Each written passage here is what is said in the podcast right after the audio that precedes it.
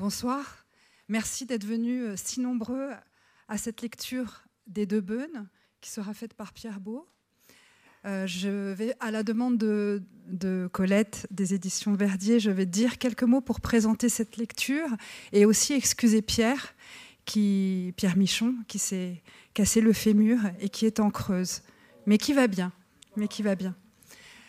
Alors, je voudrais d'abord commencer par dire quelque chose que l'on oublie parfois, c'est que les, textes sont vivants. Euh, ils, se, ils, se, reconfigurent, ils se métamorphosent, ils entrent en expansion, ils se modifient.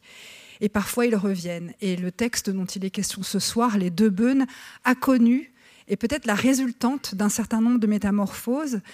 En 1988, il y a eu un premier texte dans la NRF, puis en 1993 un texte qui s'appelait L'origine du monde, et puis en 1996 La Grande Beune, publiée euh, aux éditions Verdier.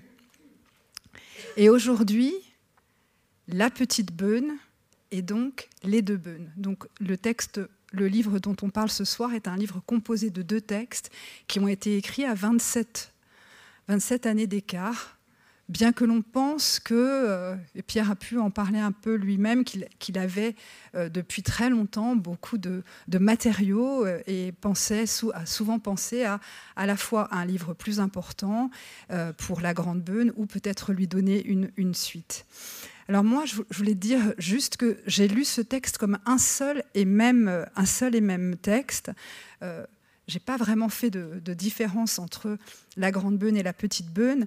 Je l'ai lu comme s'il existait un même, un, même continuum silencieux de 27 années. C'est vraiment ce qui est extraordinaire. Euh, comme si ce livre était uni, rassemblé et, comme dirait Pierre, presque accouplé.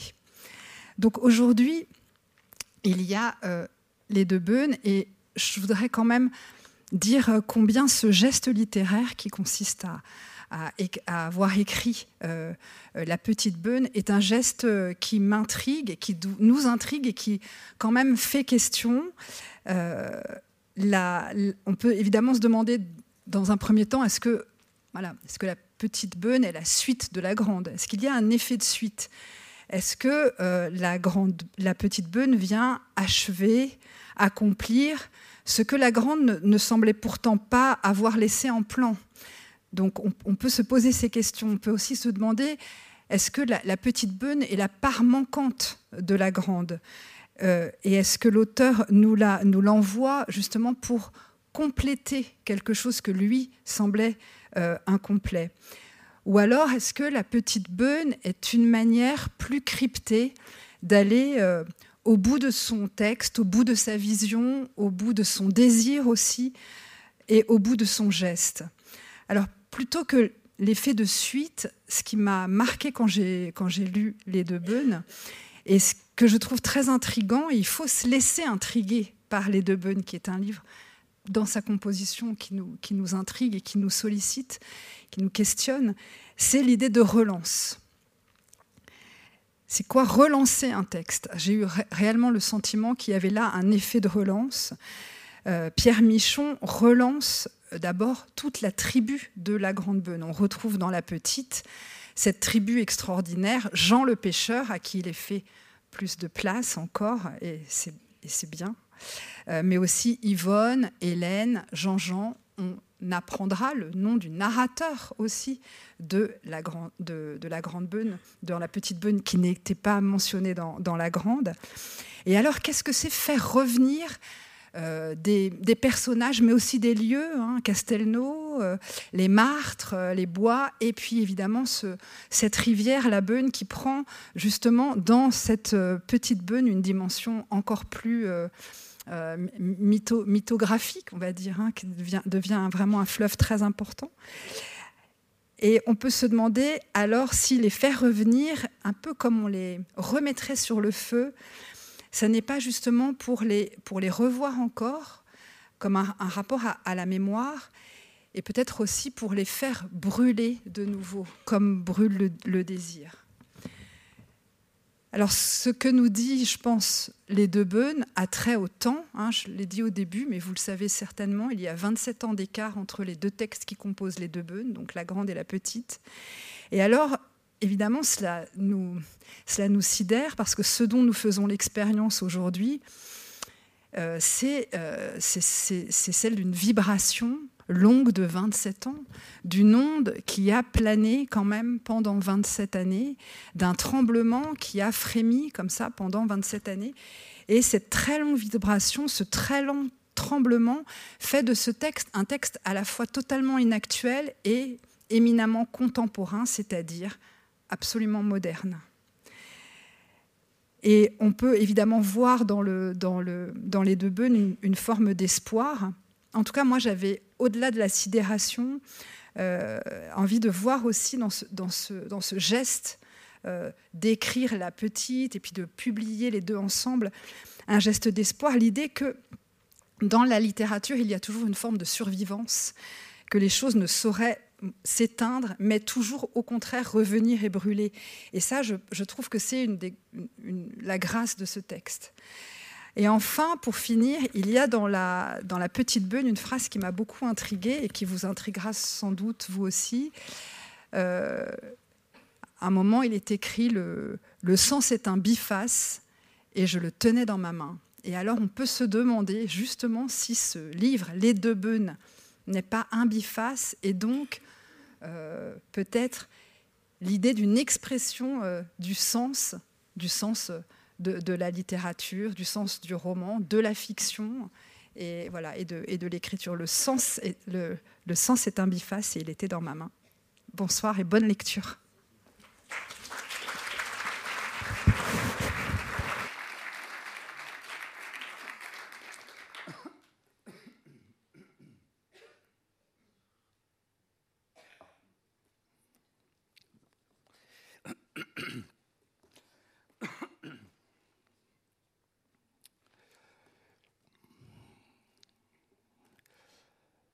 La Grande Beune, chapitre 1. Entre les Martres et Saint-Amand-le-Petit, il y a le bourg de Castelnau sur la Grande Beune. C'est à Castelnau que je fus nommé en 1961. Les diables sont aussi nommés, je suppose, dans les cercles du bas, et de galipette en galipette, ils progressent vers le trou de l'entonnoir, comme nous glissons vers la retraite. Je n'étais pas encore tombé tout à fait, c'était mon premier poste, j'avais 20 ans. Il n'y a pas de gare à Castelnau, c'est perdu. Des autobus partis le matin de Brive ou de Périgueux vous y larguent fort tard en bout de tournée. J'y arrivais la nuit, passablement ahuri, au milieu d'un galop de pluie de septembre cabré contre les phares dans le battement de grands essuie-glaces. Je ne vis rien du village, la pluie était noire. Je pris pension chez Hélène, qui est l'unique hôtel sur la lèvre de la falaise, en bas de quoi coule la Beune, la grande. Je ne vis pas davantage la Beune ce soir-là, mais par la fenêtre de ma chambre, me penchant sur du noir plus opaque, je devinais derrière l'auberge un trou. On descendait par trois marches à la salle commune, elle était enduite de ce badigeon sang de bœuf qu'on appelait naguère rouge antique. Ça sentait le salpêtre. Quelques buveurs assis parlaient haut entre des silences, de coups de fusil et de pêche à la ligne. Ils bougeaient dans un peu de lumière qui leur faisait des ombres sur les murs. Vous leviez les yeux, au-dessus du comptoir, un renard empaillé vous contemplait, sa tête aiguë violemment tournée vers vous, mais son corps comme courant le long du mur, fuyant. La nuit, l'œil de la bête, les murs rouges, le parler rude de ces gens, leurs propos archaïques, tout me transporta dans un passé indéfini qui ne me donna pas de plaisir, mais un vague effroi qui s'ajoutait à celui de devoir bientôt affronter des élèves. Ce passé me parut mon avenir, ces pêcheurs louches, des passeurs qui m'embarquaient sur le méchant rafio de la vie adulte et qui, au milieu de l'eau, allaient me détrousser et me jeter par le fond, ricanant dans le noir, dans leur barbe sans âge et leur mauvais patois, puis, accroupis au bord de l'eau, sans un mot, ils écaillaient de grands poissons. Les eaux confuses de septembre frappaient au carreau. Hélène était vieille et massive comme la Sibylle de Cume. Comme elle, réfléchie et de même attifée de belles guenilles, coiffée d'un fichu roulé, son gros bras à la manche relevée essuyait la table devant moi, ses gestes humbles rayonnaient d'orgueil d'une joie silencieuse. Je me demandais quelle aventure l'avait mise à la tête de cette taverne rouge sur quoi régnait au-dessus d'elle un renard. Je lui demandai à dîner. Elle s'excusa modestement de ses fourneaux éteints, de son grand âge, et me servit à profusion de ces choses froides qui, dans les récits, tiennent au corps de pèlerins et de gendarmes, avant que dans leur corps ne passe le fil d'une épée à la traverse d'un guet tout noir et plein de lames du vin là-dessus, dans un gros verre, pour affronter mieux les lames. Je mangeais ces charcutailles de haute époque. À la table voisine, les propos se faisaient rares, les têtes se rapprochaient, alourdies par le sommeil ou le souvenir de bêtes descendues en plein bond, mourant. Ces hommes étaient jeunes, leur sommeil, leur chasse étaient vieux comme les fabliaux. Mes brigands valaques, à la fin, coiffèrent leurs bonnets. Ils furent debout et, dans des cirés d'un noir d'encre dont les plis cassés brillaient, s'éloignèrent bravement vers leur besogne obscure de passeurs, de dormeurs. L'un d'eux avait par-dessus cette côte nocturne étoilée un fin visage aigu qu'il tourna vers moi. Il me fit un sourire complice ou apitoyé dans lequel jaillirent des dents blanches. On entendit démarrer des mobilettes. La nuit, par la porte restée ouverte, était trouble, immobile. La pluie galopait ailleurs. Il y avait du brouillard maintenant. C'est Jean le pêcheur, dit Hélène avec un petit mouvement de tête vers ce brouillard où détalaient des moteurs grêles. Son geste était si vague qu'elle aurait pu aussi bien nommer le brouillard. Elle souriait. Ses rides dans ce sourire s'ordonnaient à merveille. Elle ferma sa porte, tripota des interrupteurs, tout s'éteignit, me levant, je dormais déjà, j'étais n'importe où, dans des pays où les renards passent dans les rêves, et au cœur du brouillard des poissons qu'on ne voit pas sautent hors de l'eau, y retombant avec un bruit mat au fin fond de la Dordogne, c'est-à-dire nulle part, en Valaquie. Il plut pendant tout septembre. Mes élèves n'étaient pas des monstres, c'était des enfants qui avaient peur de tout et riaient sans raison. On m'avait confié la petite classe, non pas la plus petite, mais le cours élémentaire. Ça faisait beaucoup de petits corps semblables. J'apprenais à les nommer, à les reconnaître, courant sous la pluie vers le trou venteux des préaux pendant les récréations, tandis que derrière les hautes fenêtres, je les observais, et puis tout à coup, je ne les voyais plus, rencognés sous un auvent, derrière le corps multiple et cavalier de la pluie, J'étais seul dans la salle d'école. Je regardais sur tout un rang de patères leurs cabans pendus qui fumaient encore des pluies du matin, comme sèchent dans un bivouac les paletots d'une armée naine. Je nommais aussi ces petites défroques, je les attribuais avec un peu d'émoi. Et bien sûr, il y avait au mur de grands tableaux avec des lettres, des syllabes, des mots et des phrases flanqués de dessins, de coloriages, toute l'imagerie naïve qui flatte les esprits enfantins, les fers, et leur fourgue des conjugaisons qui font pleurer, sous le leurre de carconnets obèses qui font rire, de fillettes à nattes et de petits lapins. Les enfants bougent les pieds quand ils pensent. quand il pleure. Je voyais sous les tables la trace de cette danse appliquée, triste, un peu de boue en rond, et de gros pâtés sur le bois blanc témoignaient du même rythme, de la même piété. Oui, cela m'émouvait. C'est que je n'en étais pas si loin avec mes vingt ans. Surtout, je m'en éloignais. Je n'y étais plus. Ce qui dormait sous la poussière dans un meuble à vitrine contre le mur du fond venait de beaucoup plus loin.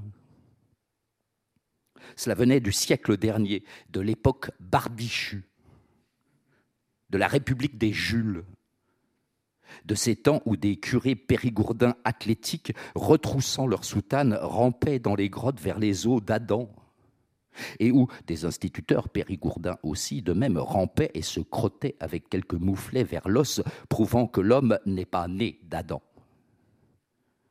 Ça venait de là, comme l'attestaient les étiquettes collées sur chaque objet, où des noms savants avaient été calligraphiés de la belle main qui caractérise ces temps la belle écriture vaine, ronde, encombrée, fervente, qu'ils partageaient alors les naïfs, les modestes des deux bords, ceux qui croyaient aux écritures et ceux qui croyaient au lendemain de l'homme. Et par-delà les instituteurs de tout poil, cela venait d'autres hommes qui avaient fait l'objet et non pas l'étiquette. Des hommes dont on ne sait plus s'ils croyaient à quelque chose en les faisant ou s'ils ne croyaient à rien et les faisaient par habitude. C'était des pierres. C'était des armes, à ce qu'on dit, des harpons, des haches, des lames, qui avaient l'air des cailloux que le sol crache après les pluies d'orage, ce qu'ils sont aussi. C'étaient les silex, les fabuleux silicates qui ont reçu les noms de patelins perdus et qui ont, en retour, chargé ces patelins d'un monceau d'âge ont creusé dessous d'infinies catacombes, hein, plus vieilles que Mycène, plus vieilles que Memphis, toute la Genèse avec tous ses défunts. Les gros silex précieux à leur façon, comme les masques d'or de la vallée des rois, plus précieux.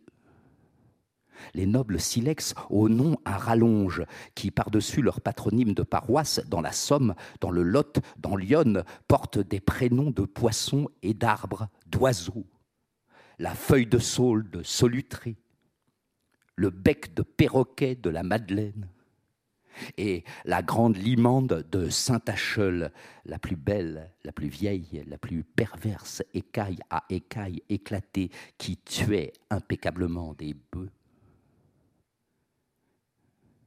Il y avait là cette vitrine, c'est qu'on est à deux pas de Lascaux. La grande beune se jette dans la vieille Vézère. Le sol est farci de cet outillage d'abattoir.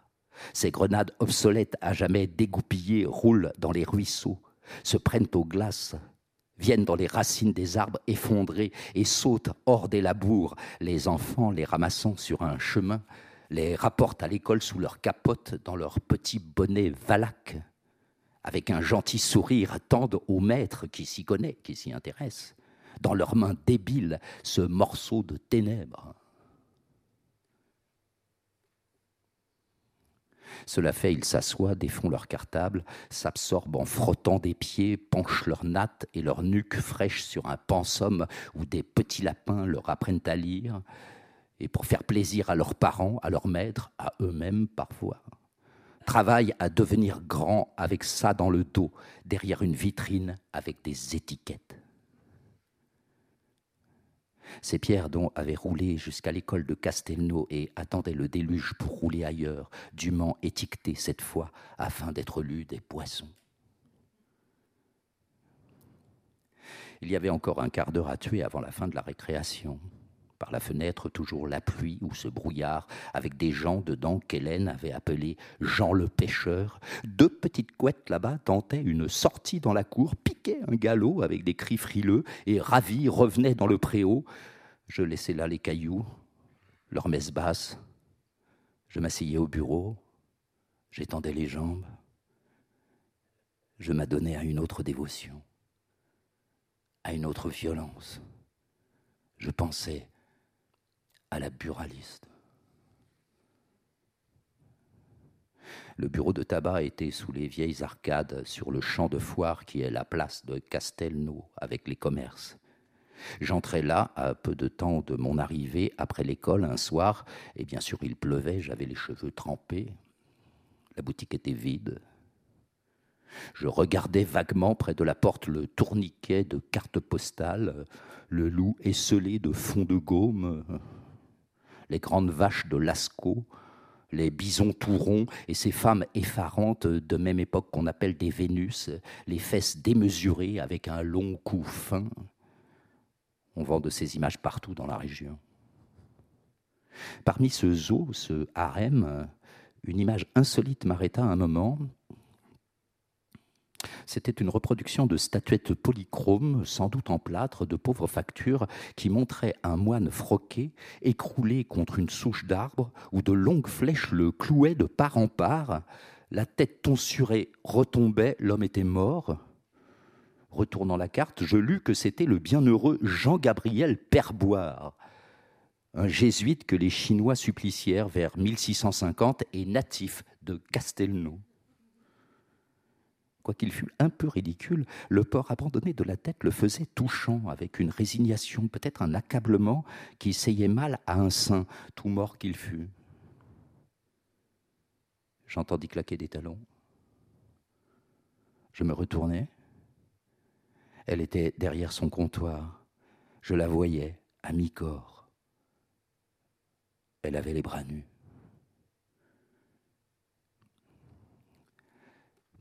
Je ne crois guère aux beautés qui peu à peu se révèlent pour peu qu'on les invente, seules m'emportent les apparitions.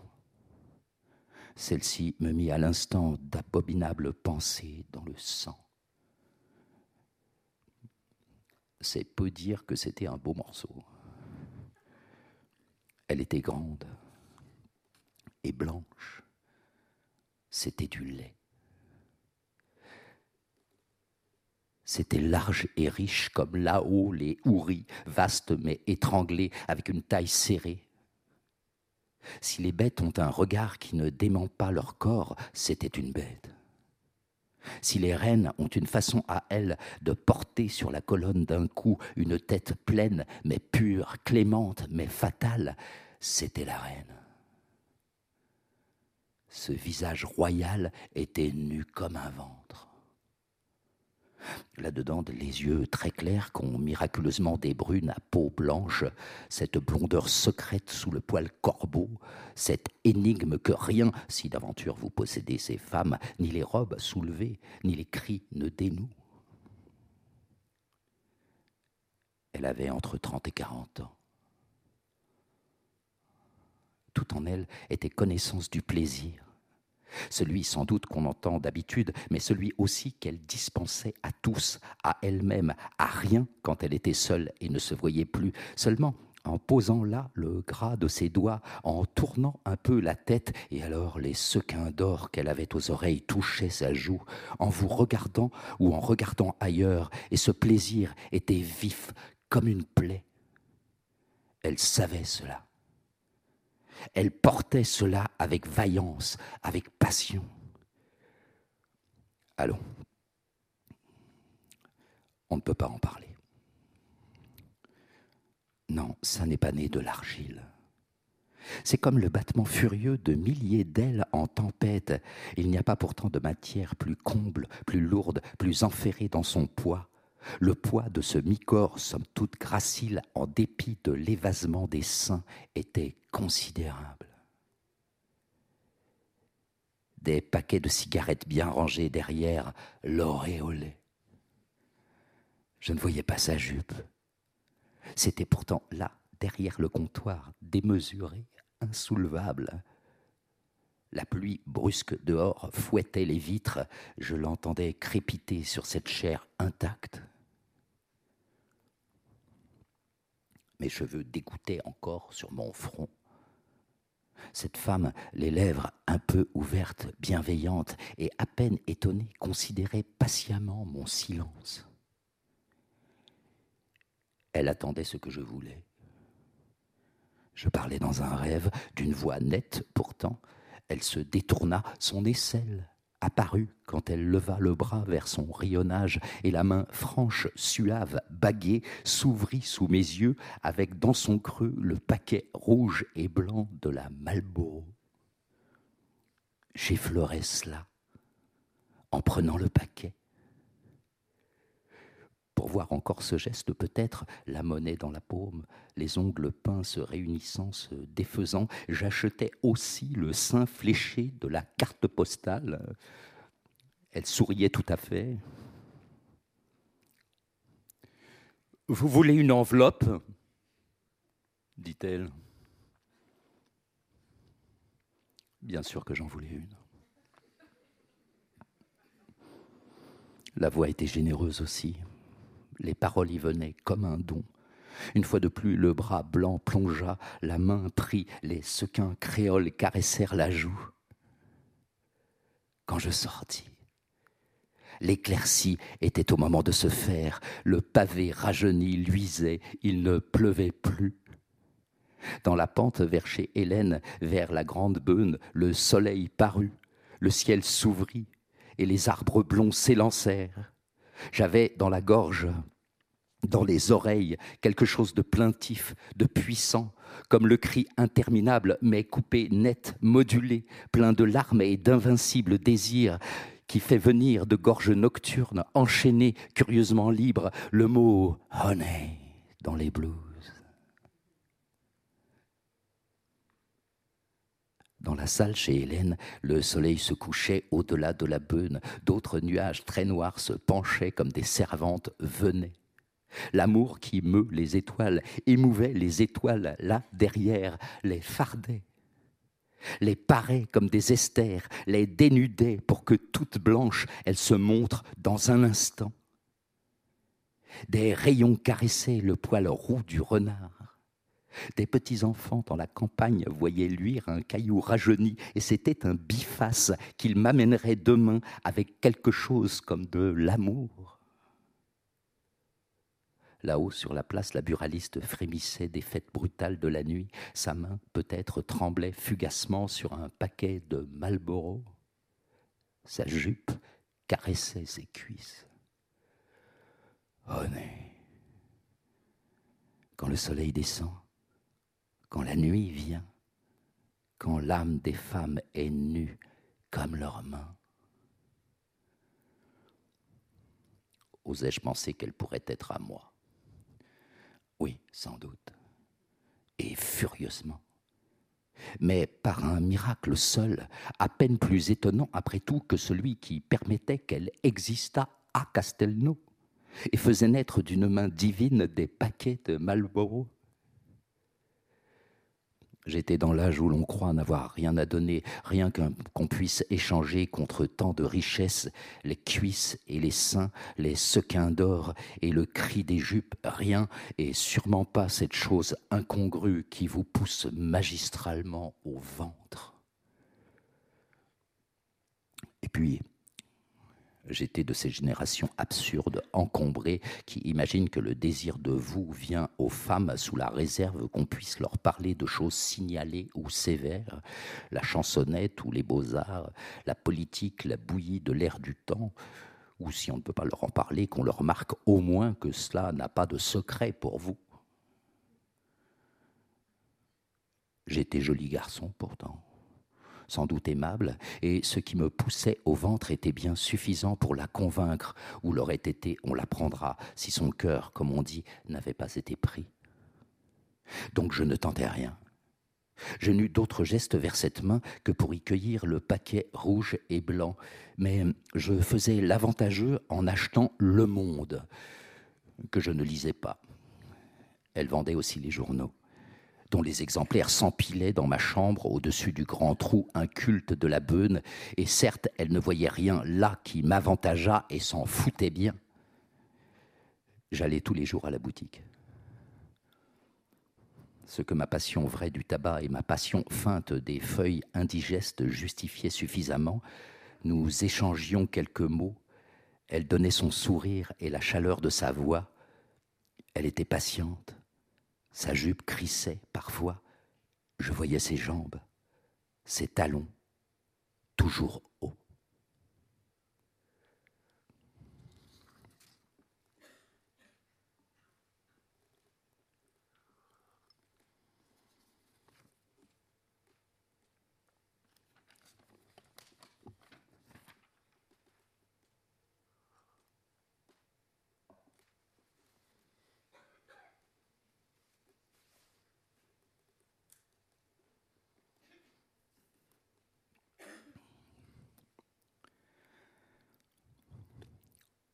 La petite beune, chapitre 1.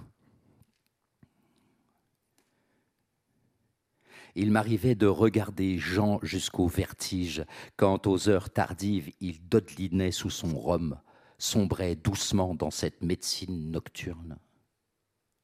Je savais tout de lui.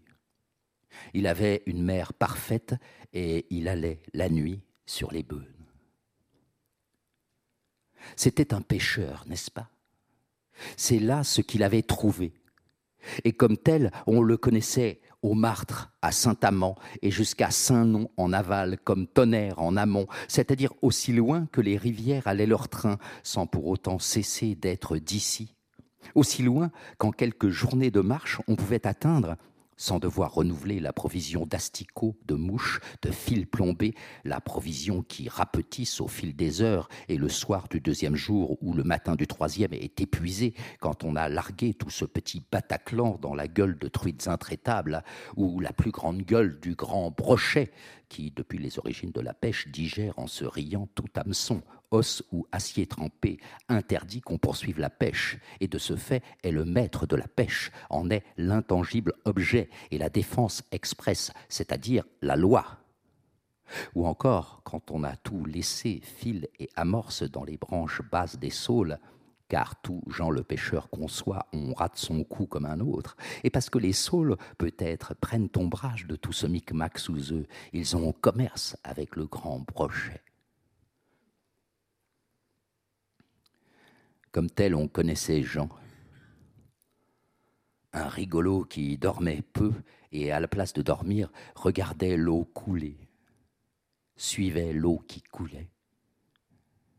Et dans tout cela qui coulait, jetait le petit morceau de civilisation, le bouchon qu'un rien emporte, l'hameçon infime qui déchire et qui, pour cette raison-là, est de la civilisation toute pure que la truite vérifie, à pleine mâchoire. Et comme tous les rigolos, il était un peu flibustier, mais pas trop, un peu hors la loi jouant entre les mailles du filet de la loi comme une vieille écrevisse rusée entre celles du filet de chanvre. Et pour cela, il y a des gardes-pêches. Comme pour la vieille écrevisse, il y a des pêcheurs.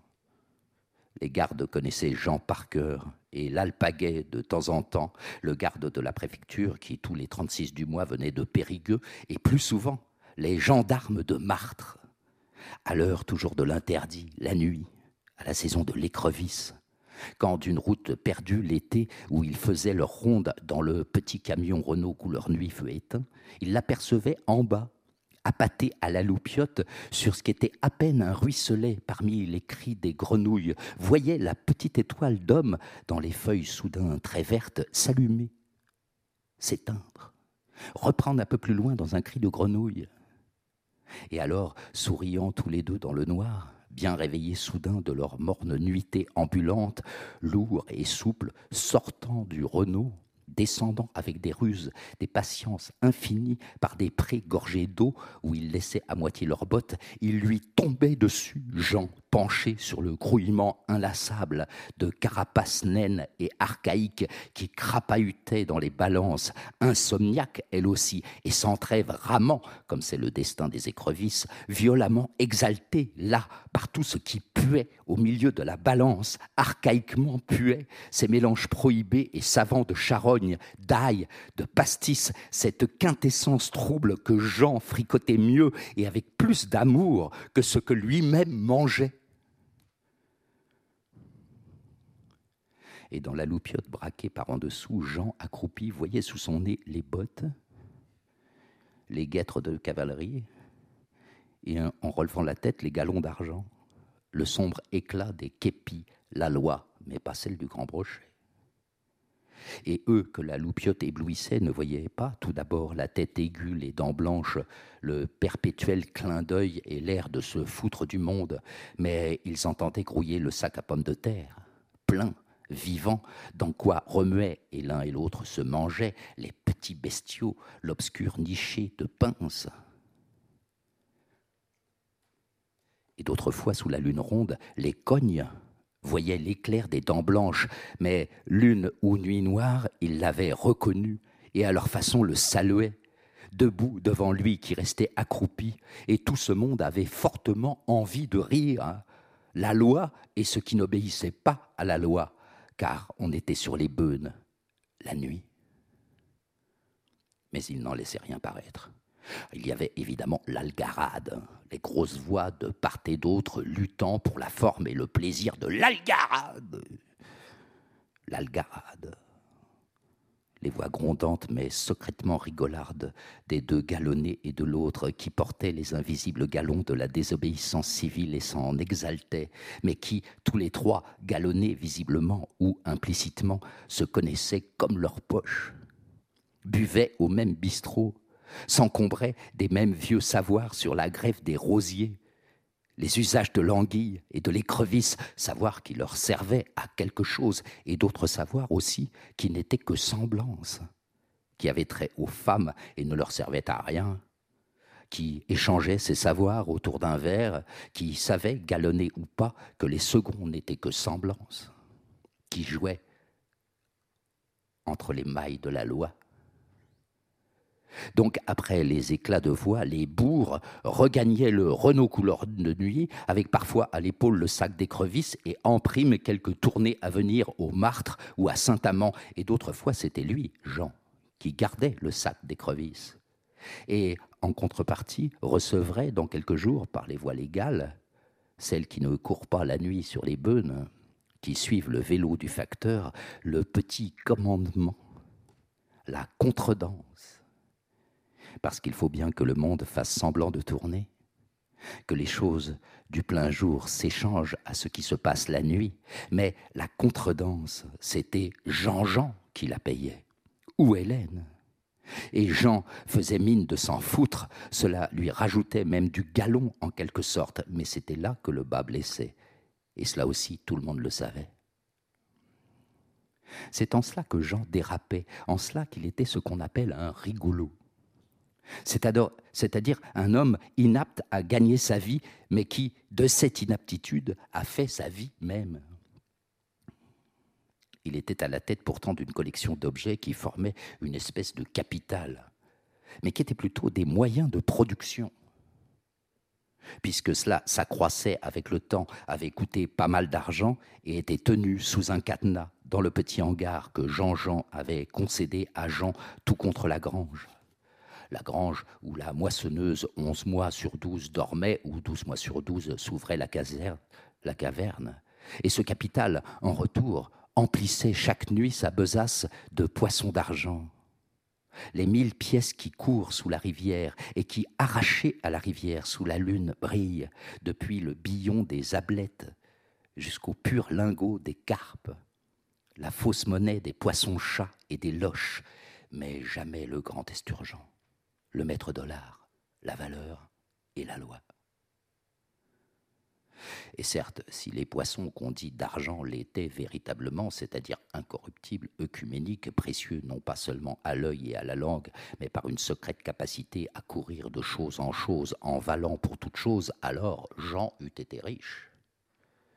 Mais ce trésor d'écailles qu'il monnayait chez les restaurateurs du coin, ce trésor d'écailles et de chair neigeuse qui finissait dans le ventre des touristes lui permettait tout juste à Jean d'acheter son tabac, de mettre du mélange dans sa mobilette et de payer à des acolytes ou des gendarmes ces grands demi de bière qui, sans décoller du comptoir, vous transportent impeccablement de l'autre côté. Donc, le capital ou les moyens de production non pas l'intérêt d'écaille, mais le capital même, farfelu, stérile, presque autant que la bibliothèque d'un lecteur ou le catalogue d'un coureur de jupe, dormait sous la clé chez Jean-Jean. Et, bien rangée contre le mur dans le secret du hangar, toute droite, accrochant un peu la lumière, quand on ouvrait la porte, les mille et une cannes les fibres classiques du tout venant, mais aussi les autres. Depuis les plus modernes qu'on fait venir des pays de l'Est, celles du gros Danube, qui pèsent à peine, ploient comme une anguille et ont dedans plus de rigueur que la mâchoire d'une anguille, valent les yeux de la tête et pourraient sortir de la beune un requin, mais pas le grand brochet. Jusqu'à celle toute simple en bambou, avec quoi sous la statue d'Apollon, retenant ses chevaux sur le seuil de Versailles, Louis XIV lui-même, en chapeau à plumes, pêchait, et avec celle, sans doute, bien avant Louis XIV, de vieux hommes inconcevables pêchèrent sur la Vézère, à Lascaux. Tout cela, dûment démonté et lié, reposait tout droit comme des totems dans le hangar où il fallait entrer en baissant la tête et garder dedans la tête baissée, car ce n'était qu'un apprenti mansardé, je l'ai vu. Et au-dessus des cannes couchées sur une étagère sous les tuiles, comme à l'école l'étaient dans la vitrine les bifaces du Moustier et de Saint-Acheul, j'ai vu les petits tambours nickelés, les moulinets de toutes sortes, dont les noms résonnaient plus haut dans le cœur de Jean que ceux de Saint-Acheul ou du Moustier, les Quantum, les Mitchell et le grand Shakespeare, qui est tarabiscoté comme la culasse d'un mousquet, caréné comme une kalachnikov avec ses trois ou quatre crans de sécurité et son levier de piège à loup pour sortir le brochet. J'ai vu le grand Shakespeare, mais je n'ai pas vu le grand trident nickelé la pièce maîtresse, qui existait ou n'existait pas. L'arme blanche qui ne portait pas de nom, pas même celui de Shakespeare. Le trident que peut-être certaines nuits Jean allait saisir à tâtons dans une cache de ce mur pourri entre la grange et l'apprenti, avec quoi il sortait, le boutonnant sous le ciré, le réchauffant contre lui et peut-être lui parlant et en cet appareil courait le long des eaux et s'arrêtant au confluent des beunes, se défaisait du ciré, brandissait haut la belle forme triple, ou simplement accroupi, la gardait à portée de main à ses pieds, dans l'herbe, scrutant l'eau noire. Il attendait. Il ne bougeait pas. Elle venait sur l'eau, la lune, la vieille femme rajeunie, la vieille femme qui ne dort jamais. Elle tournait sur l'eau. L'arme dans l'herbe était bleu. Et de tout cela, je n'ai rien vu. Pas plus que je n'ai vu entre les mains de Jean-Jean le grand trident de la jouissance. Mais j'ai vu le Shakespeare et le reste quand plus tard je fis mine de m'intéresser à la pêche et que Jean, avec beaucoup de courtoisie et l'air de se foutre de moi, m'en montra les rudiments, les techniques, tout ce qui se transmet, s'apprend ou s'achète, c'est-à-dire tout ce qui est nécessaire et insuffisant. Le grand trident, qui donne à celui qui le possède l'empire des beunes, il ne me le montra pas. Oui, sur les beunes, il avait une sorte d'empire, du moins il le croyait. Mais si, chez le quincailler des martres, il voyait dans la vitrine un nouveau moulinet. S'il voulait renouveler ses bottes ou son abonnement aux chasseurs français, payer les amendes surtout, alors il lui fallait dans sa besace autre chose que des truites, autre chose que des leurres et des pipes médecines, des espèces plus sonnantes. C'était d'abord à Jean-Jean qu'il demandait. Et s'il avait de quoi, Jean-Jean donnait. Mais Jean-Jean, lui non plus, ne roulait pas sur l'or. Lui aussi, comme on l'a vu, se foutait du monde, était une espèce de rigolo qui pour son compte courait et couvrait la plus blanche des beunes. Il fallait qu'il achetât ses complets et vraisemblablement les lingeries sophistiquées d'Yvonne. Et il se foutait de Jean aussi, quoiqu'il l'aimât, le voyait venir et en lui se regardait, pas plus impressionné ni apitoyé que s'il s'était vu venir lui-même dans un miroir. Et d'ailleurs, si ce n'était pas juste après la moisson dont Jean-Jean tirait le plus clair de son revenu et qu'il faisait sur les terres des autres au volant de sa John Deere, qui était son capital à lui, plus encombrant et sommaire, mais un peu plus rentable que l'autre capital, si élégant, sophistiqué, archaïque, qui luisait doucement dans l'apprenti, non loin de la John Deere quand on ouvrait la porte, si ça n'était pas dans les deux ou trois mois après la moisson, c'est-à-dire au moment précis des grandes ouvertures de pêche, ce qui tombait bien, Jean le pêcheur ne demandait pas un sou à Jean-Jean, qui n'avait presque plus un sou. Mais qu'on fût dans l'opulence de septembre ou dans le raid de juin, Jean-Jean tenait Jean une table ouverte. Jean préparait cette table et dans cet échange, il s'acquittait. L'hiver, donc, il ne demandait rien à son patron. Mais il arrivait que la contredanse tombât en hiver. Alors, il descendait tout droit chez Hélène. Il descendait chez sa mère.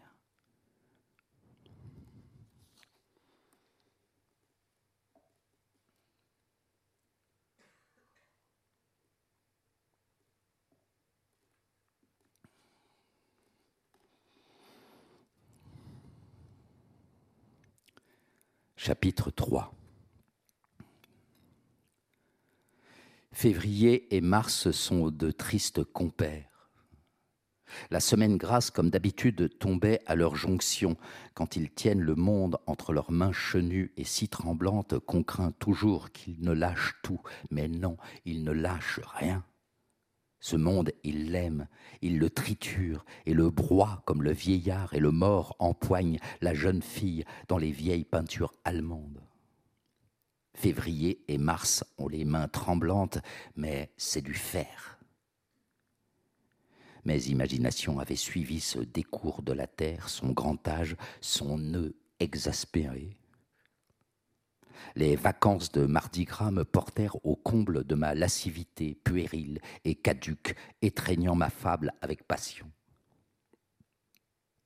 Les barbichus, au temps où pour nos époques ils légiférèrent, ont trouvé bon de mettre des vacances scolaires dans ce creux de l'année, de courtes vacances.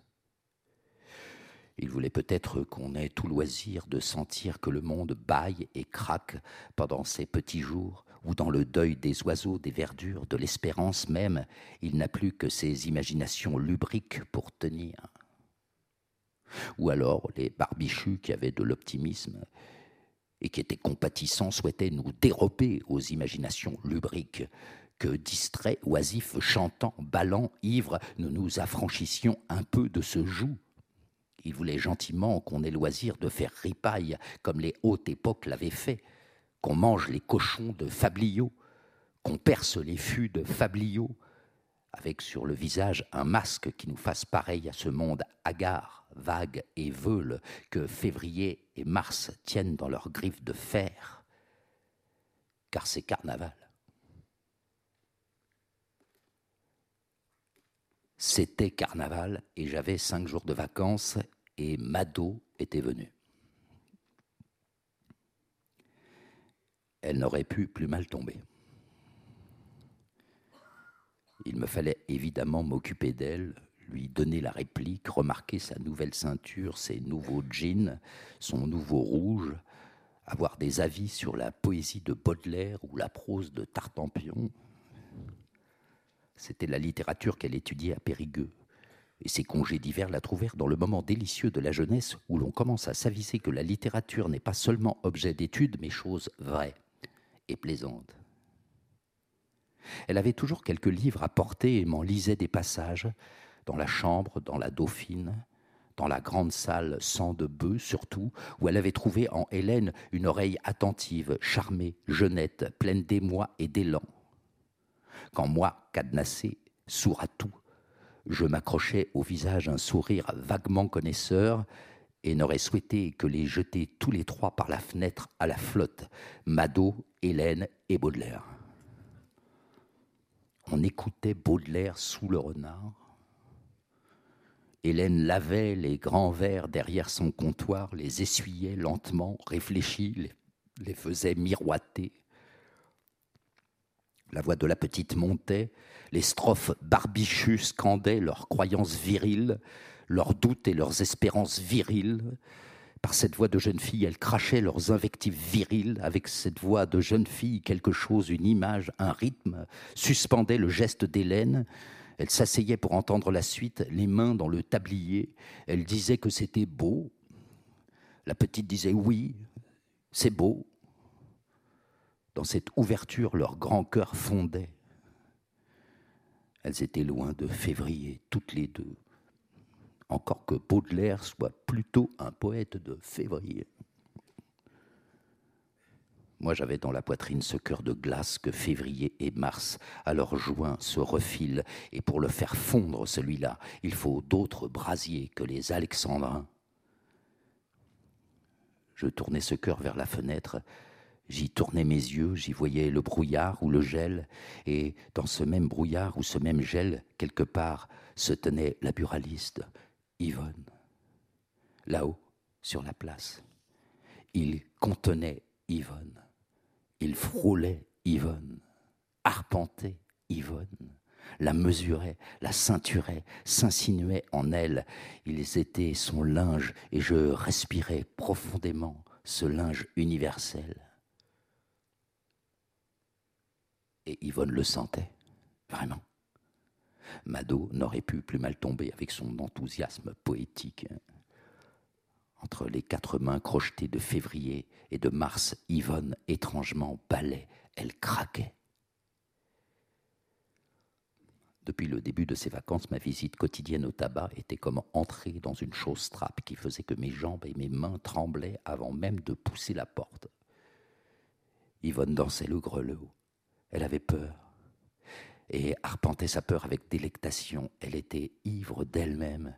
Elle me jetait par en dessous ce regard enjôleur mais impersonnel, fuyant, qu'ont les femmes ensevelies dans leur propre chair au point de ne plus vous voir ni vous entendre, leur annonceriez-vous la fin du monde? Elle faisait des rires de fées.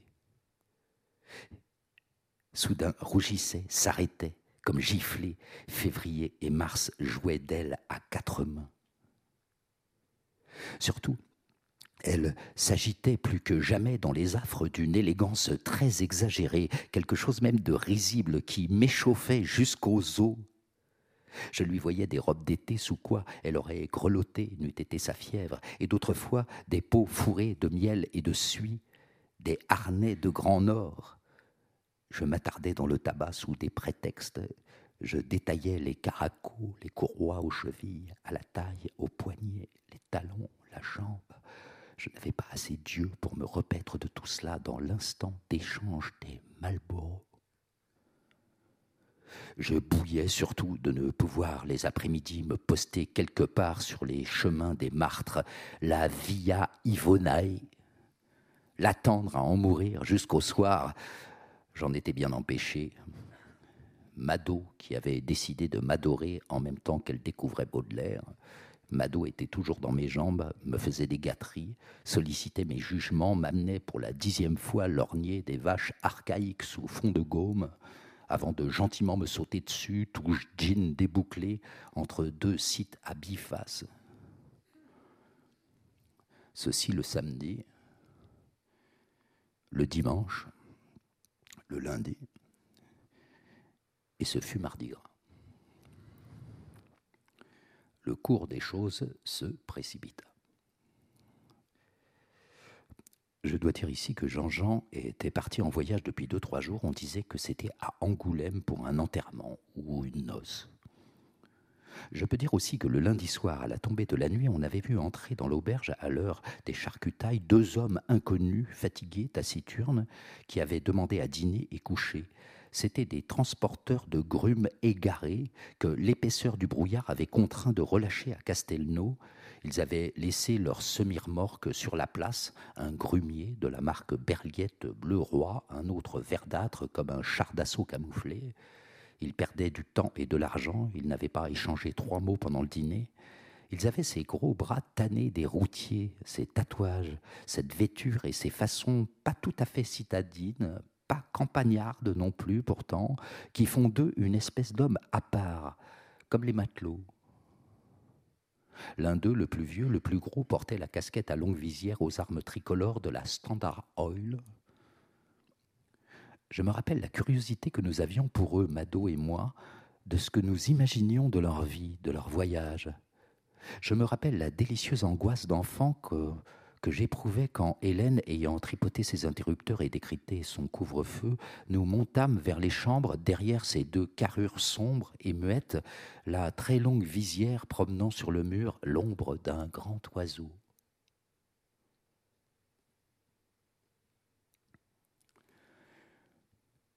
Au matin, dès que j'eus avalé le café au lait, je voulus m'échapper. La petite qui attaquait ses tartines avait l'œil charmé par quelques buveurs au comptoir qui décollaient dans les premiers calvas. Ils trinquaient avec les routiers. Jean le pêcheur venait d'entrer. Royal, je pris la poudre d'escampette. Le seuil franchi, j'ai eu plutôt l'impression d'entrer dans quelque chose. Un brouillard dense dérobait à mi-jambe les arbres, scintillant mais drapés, cagoulés, harnachés, comme pour un sacrifice. Je revois ce brouillard. Je revois ce fourreau que tissaient les eaux perfides et tricoteuses de la Beune, et qui, le long de la falaise, montait gainer les peupliers, l'auberge, l'église. Le monde avait mis ses dentelles pour que je les froisse. Il m'aguichait de toutes les façons. Le monde est une femme. J'entrais en lui et fus un autre. Peut-être est-ce là la cause de tout ce qui suivit, car les causes, c'est du brouillard. C'est comme les passeurs dans le brouillard, on ne sait qu'ils passent que quand ils sont passés, et quand ils inclinent vers vous leur grand chapeau, quand on a deux doigts de leur faire en travers de la gorge. Je grimpais le raidillon à toute allure, je fus sur la place, en bas de la place plutôt, et le tabac est à l'autre bout, tout en haut. Je ne le voyais pas, on n'y voyait pas à dix mètres. Ces dix mètres étaient le monde, le diamètre du monde, qu'on trimballait avec soi en marchant, ou qui attendait là, avec vous, autour de vous, bien docile, quand on s'arrêtait, comme je venais de le faire. Je m'étais arrêté, en effet. Et ce n'était pas pour reprendre souffle, pas davantage pour mesurer le diamètre du monde.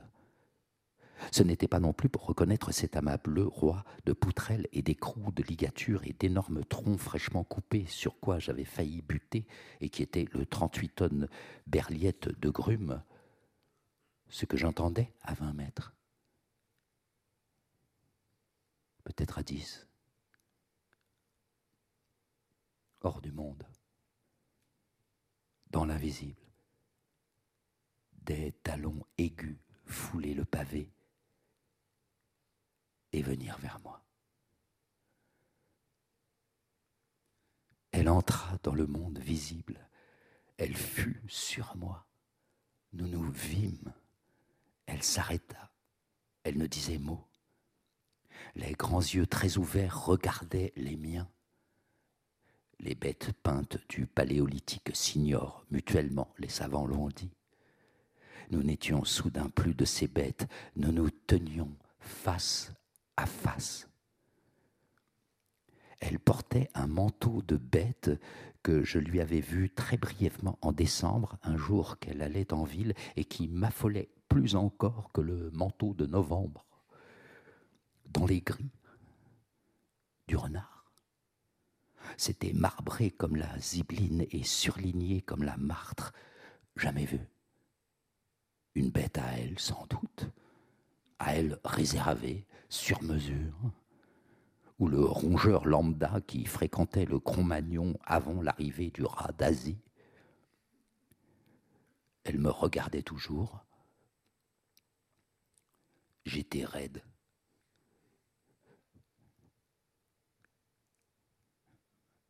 Maintenant, pensais-je maintenant dans cette chambre de brouillard.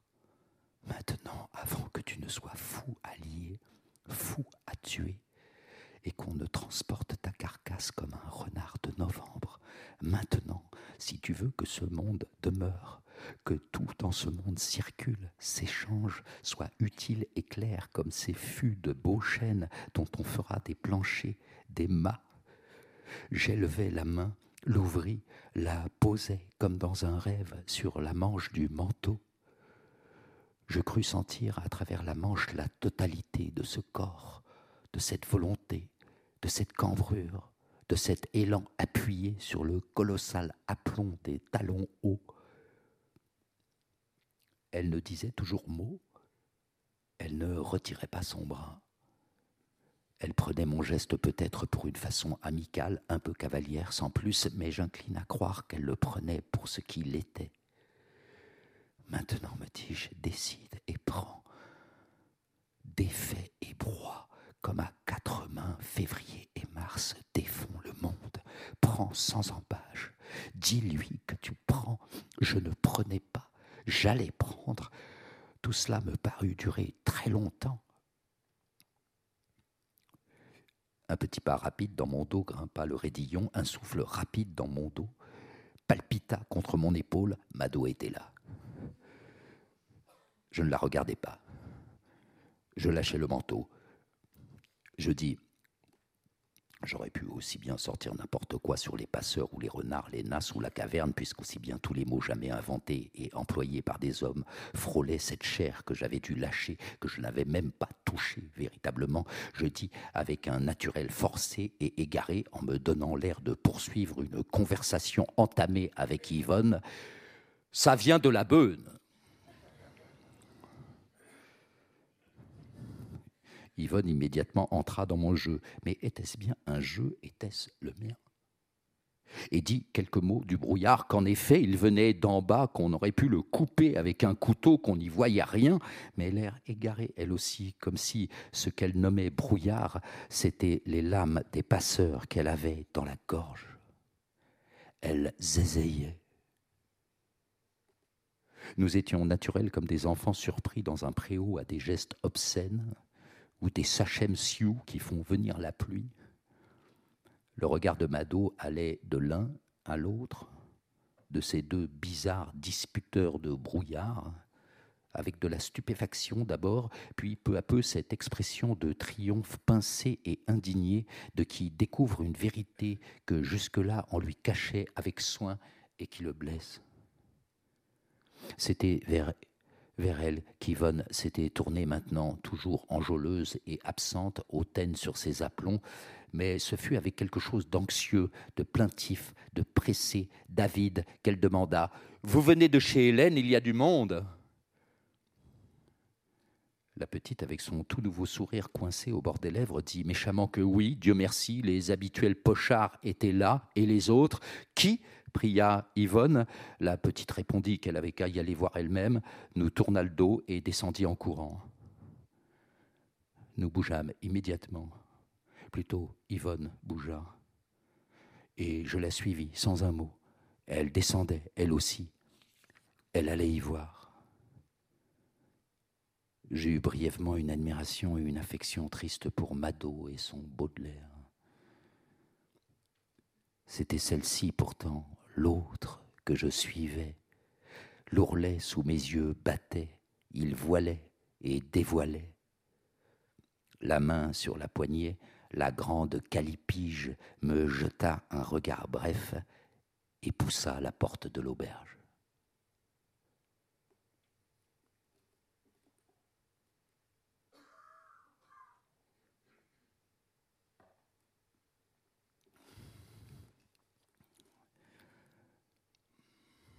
Chapitre 4.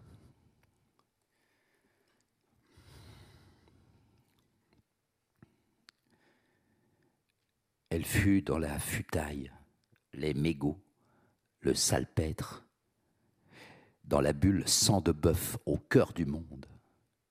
Elle fut sous le renard indistinct là-haut dans sa pénombre. Je l'y avais si souvent rêvé que je croyais rêver car elle n'y venait jamais. Les auberges de village étaient encore plus ou moins la maison des hommes à cette époque. Mais non, plus fort que la futaille et les mégots, j'avais son parfum sous mon nez de chien maigre. J'avais sous mes yeux sa chair, et non pas son image, sa chair, sur quoi la jupe strictement tombait au jarret, pas l'image, pas l'interminable inversion de la jupe à la nuque. Elle avança doucement encore, L'ourlet battait à peine. Il me fallut faire à la suite d'Yvonne quelques pas pour voir de dos accoudé au bar la carrure un peu tombante qu'étoffait la grande canadienne surmontée aujourd'hui d'un inhabituel feutre mou Jean-Jean. Il était donc venu. Accoudé au bar aussi, mais ses coudes derrière lui, et nous faisant face un pied un peu croisé sur l'autre, Jean le pêcheur. Une fois de plus, les deux compères, la tribu à eux deux, affichaient ce comportement fait d'accords profonds et de ruptures légères, de contrepoints, de savants décalages qu'on voit au théâtre autour des trônes shakespeariens entre le prince blanc et le prince noir. Hélène de face aussi, mais de l'autre côté, lointaine, suspendue, et pas de Mado dans cette scène sombre. Elle était dans la chambre, sans doute, à bouder. Autour de cela, quelques comparses, de toute leur force accrochés aux ailes des premiers calvas, parmi lesquels je reconnus le charbonnier des Martres, le coiffeur de Saint-Amand et bien sûr les deux transporteurs de grumes du bout du monde qui avaient couché là avec le vieux qui avait toujours sa casquette du Midwest vissée sur la tête comme s'il l'avait gardée pour dormir, peu importe tous avaient tourné la tête sur notre entrée, sauf, comme on peut bien le penser, Jean-Jean. Le jukebox disait Johnny Be Good. Elle s'arrêta contre le flipper qui était resté allumé. Sa hanche le touchait, ses cheveux étaient à la hauteur où clignote au fronton le Game Over. Big Indians impavible la toisait, elle y était enfin offerte sur le flipper. Go, Johnny, go, go. Go, Johnny, go, go. Go, Johnny, go, go. Sa main derrière elle en effleurait le rebord. Go, Johnny, go, go. Puis l'étreignait avec force. Elle s'y retenait peut-être. Elle serait tombée. Oh, Johnny, be good tous, sauf Jean-Jean qui ne regardait rien, la regardaient dans un parfait silence. Il fallait qu'elle parle. Sa main sur l'arête d'acier du flipper se crispa davantage. Les durs reflets fluo éclataient dans ses bagues d'une voix terreuse, sournoise, maniérée de ces voix dont un enfant même sait d'emblée qu'elles mentent, qu'elles inventent à mesure un propos d'artifice, elle, demanda si quelqu'un ici avait vu son fils Bernard. Il est parti tôt ce matin, dit-elle, courir les masques. Ainsi appelle-t-on là-bas la mascarade et la déambulation qui jette les enfants déguisés sur les chemins de village en village pour carnaval. Ils vont de la sorte se montrer dans les fermes lointaines, et l'usage veut que leur possession soit aussi une sorte de guerre c'est que si leur rôle à eux est de demeurer méconnaissables, le rôle des familles qu'ils visitent est d'arracher par surprise leur masque, de nommer celui qui le porte et de la sorte n'avoir pas à donner l'œuf ou les quelques sous symboliques que reçoivent ceux qui ont su n'être pas, comme on dit, démasqués. Yvonne prétendait craindre que, tout à son enthousiasme, parti trop tôt avant donc que ses camarades soient déguisés et même levés, Bernard n'ait pas eu la patience de les attendre et, téméraire comme il était, il soit parti tout seul et tristement sur les chemins. Elle ajouta qu'on pouvait le reconnaître facilement, car il était déguisé en chinois, avec une natte postiche. Sait-on jamais, dit-elle, avec ce brouillard, il n'a que huit ans, j'ai peur que... Bien sûr qu'elle avait peur. Son regard affolé vacillait d'un homme à l'autre. Elle se tut. Moi, pendant qu'elle tenait ce discours, je l'avais contournée et m'étais assis aux premières tables près des buveurs pour bien la voir, pour voir surtout qu'on la voyait et que du milieu de cette chaude pénombre de canadiennes, de cirés, de casquettes longues et courtes qu'avaient réunies les calvas, il y avait des regards pour se repaître de ce qui est plus fort que le calva. L'écoutais-je? Je n'en crus pas mes yeux. En parlant, elle faisait ce que je lui aurais demandé de faire si j'avais été son amant. Elle ouvrait, ostensiblement la fourrure. Elle l'écartait un peu. Elle y mettait de la lenteur et une affection de puissance, comme une reine montre le grand cordon ou une stripteaseuse le triangle de strass. Elle ouvrait, elle montrait.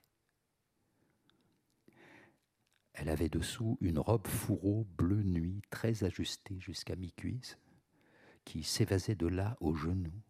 Le fourreau était si collant qu'on apercevait en relief la ceinture et les attaches du porte-jartel tendant la soie. D'ordinaire, elle évitait cette outrance, cette exhibition de lascivité. L'éclat du tissu dans la pénombre était déployé et comme tendu sur l'aplomb des talons indéfiniment refermés, pourtant sur chaque pli plus aguicheur que des jambes ouvertes. Il me parut impossible qu'existât chose plus intouchable. Tout, cette affectation de maternité éhontée, cette voix de sorcière à la question ou de femme infidèle dans une série B, cette minauderie, enfin cet étendard de sa nudité, tout était ridicule et délectable d'une beauté qui m'étouffait. J'aurais pu gémir. Nous aurions pu gémir, elle et moi. Je pensais à la chance offerte que j'avais perdue tout à l'heure dans le brouillard sur la place. Non, il était impossible qu'elle m'eût été offerte.